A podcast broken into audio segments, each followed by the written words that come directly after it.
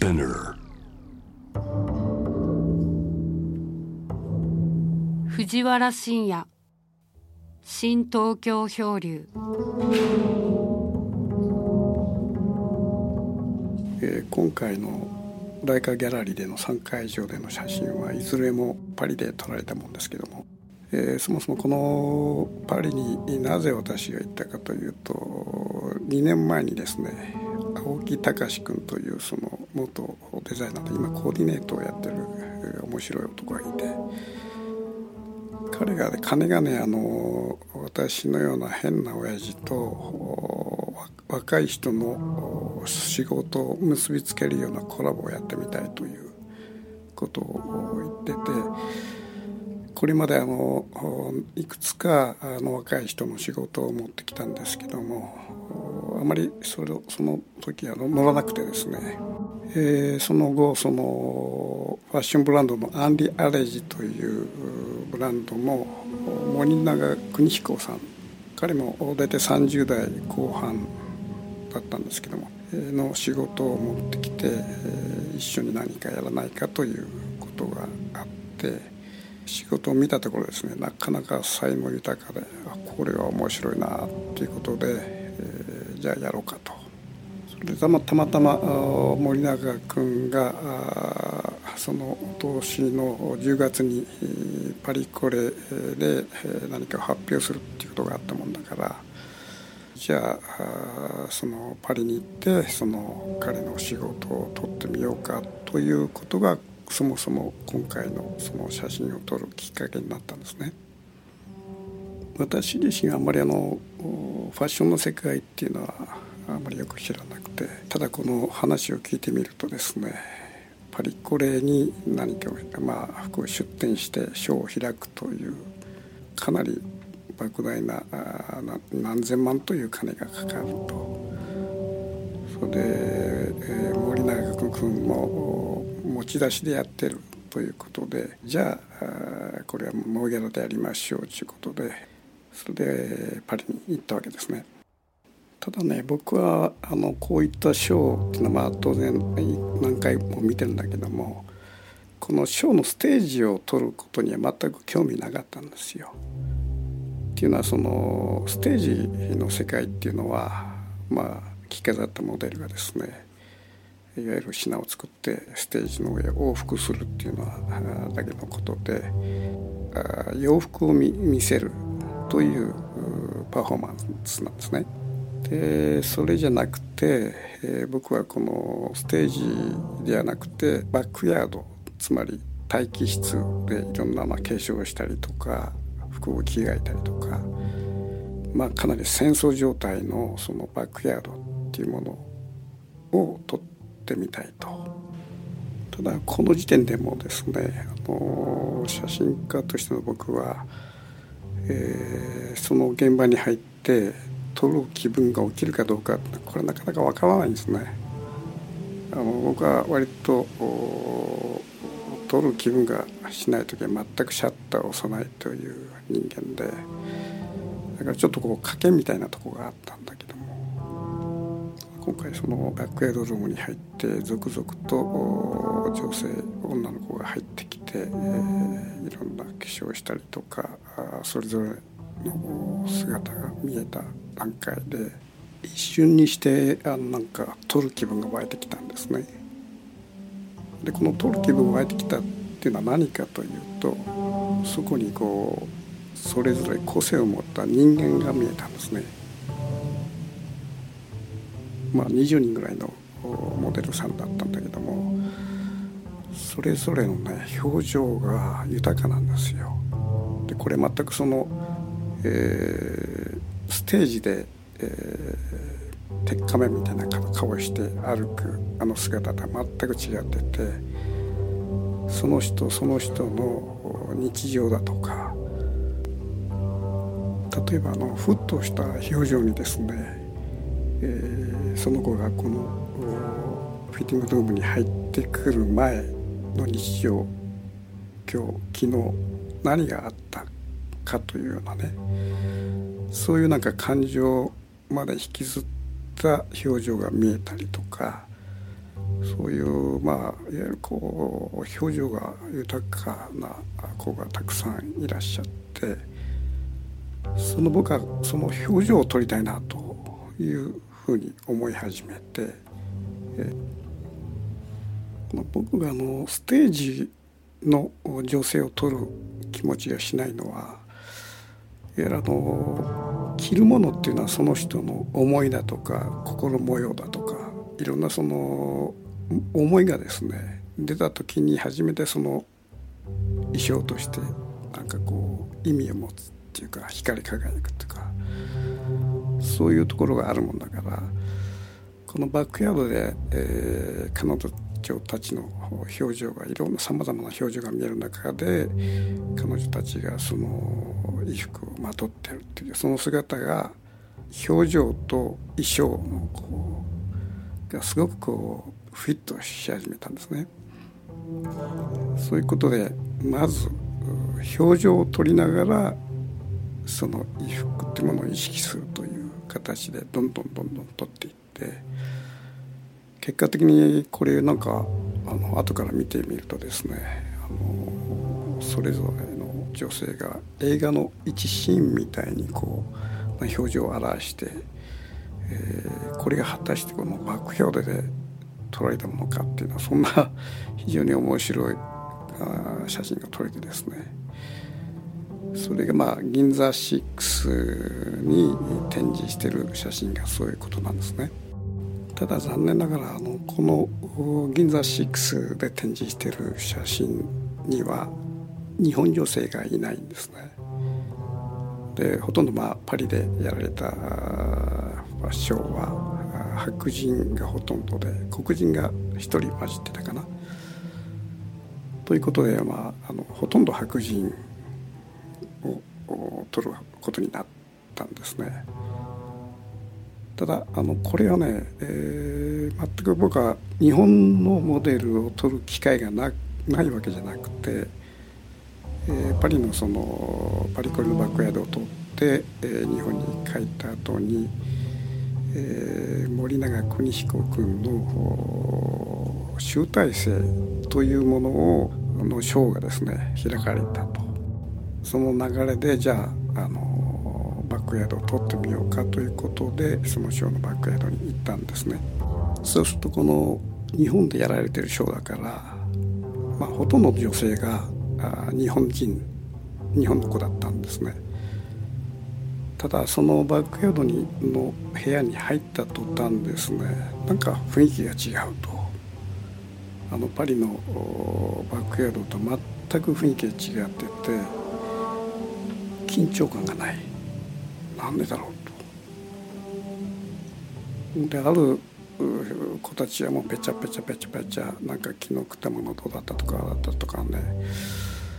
もうなんかこのステージに立つ前というのはある意味でコンストレーション高めて、えー、一発勝負で、えー、そのステージに立つわけだからある意味でそのバックヤードの中での着替えとか化粧をする場面っていうのは、まあ、ある意味で、えー、レースで言えばその助走なんですね。これはよくねあの僕が写真撮る時によくあることなんだけども、えーまあ、あるモデルさんを撮るとその時に現場まで行くロケ車の中で、えー、すごい緊張感を持ってこうずっと黙ったままあの耐えている子がいたりなんかあのメイクさんだとかそういうものとペチャペチャペチャペチャ喋ってる子がいたりするわけですよ。でこのね、えー、落差というかあのパリのバックヤードのあのものすごい張り詰めた緊張感っていうものがですね日本のバックヤードには全くなかったそういう緊張感のなさは当然その表情にも現れててえー、でもシャッターを押したいというねこの気持ちが湧き上がってこなかったんですね。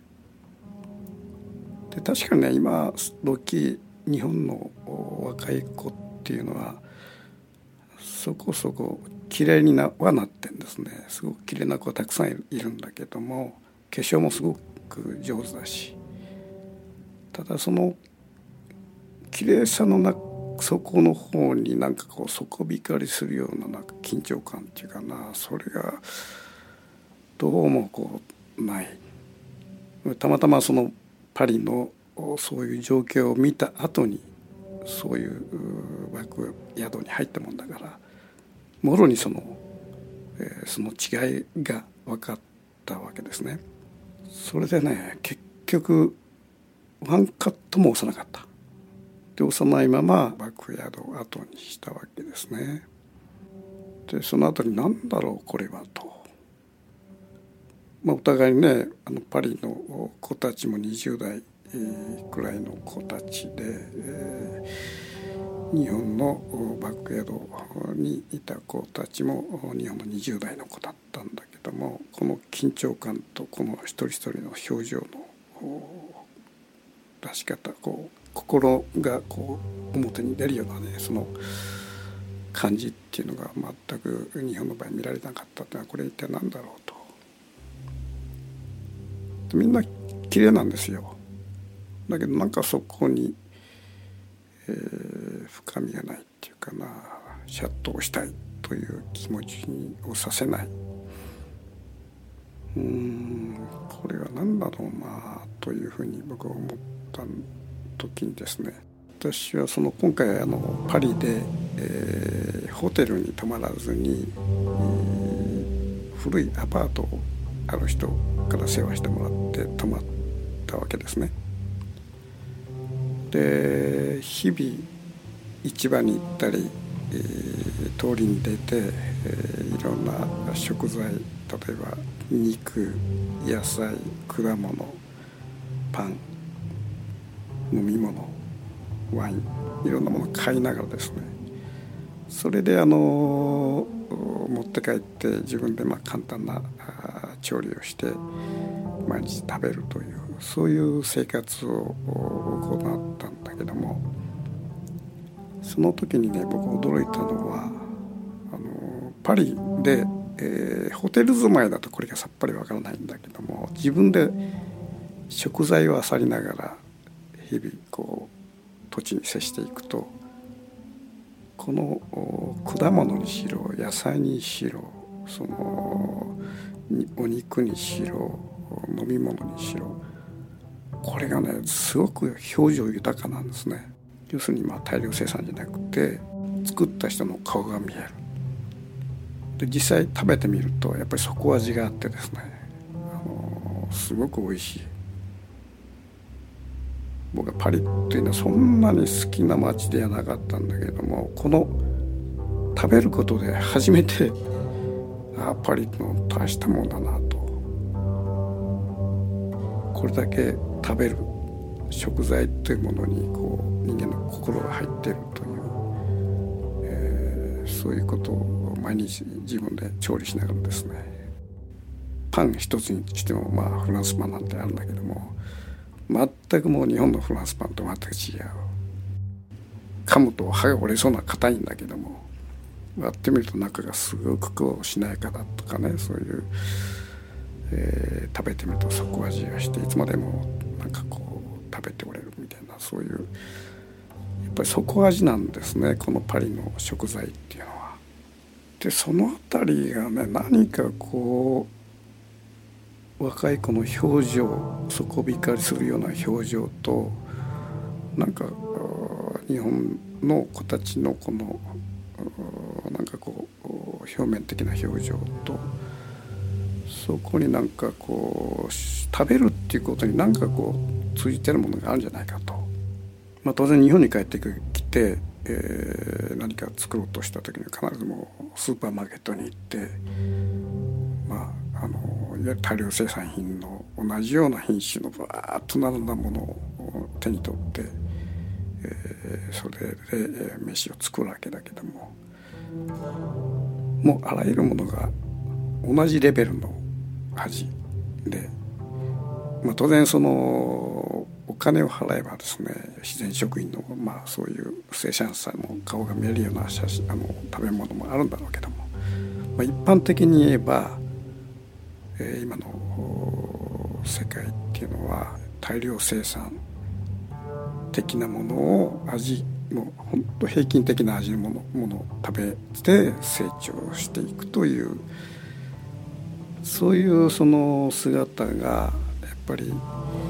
今の日本の世界なんですね。僕はこの今の時代っていうのは世界全て同じような風景じゃないかと僕は思ってたんだけども意外とこれが全く違っててあのパリのあの食材のあのそなんか底味のするような豊かさっていうのはこれはある意味で驚いたんですね。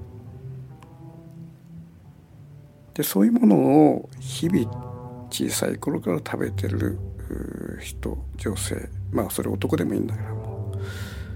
とそのスーパーでずっとこう同じ品種なんか大量生産のものを食べ続けた人たちの心だとか表情だとかそういうものはおのずやっぱり変わってくるんじゃないかなというふうに、えー、僕そういう意味であの今回あの銀座6のパリのバックヤードで撮った女性たちの表情顔っていうのはある意味でこうノンフィクション写真なんですね。でそういう観点で、えー、その人の顔女性の顔を見られるとなかなかスリリングで面白いと思います。ということでそのちょっと見てみたらどうかなと思うんですね。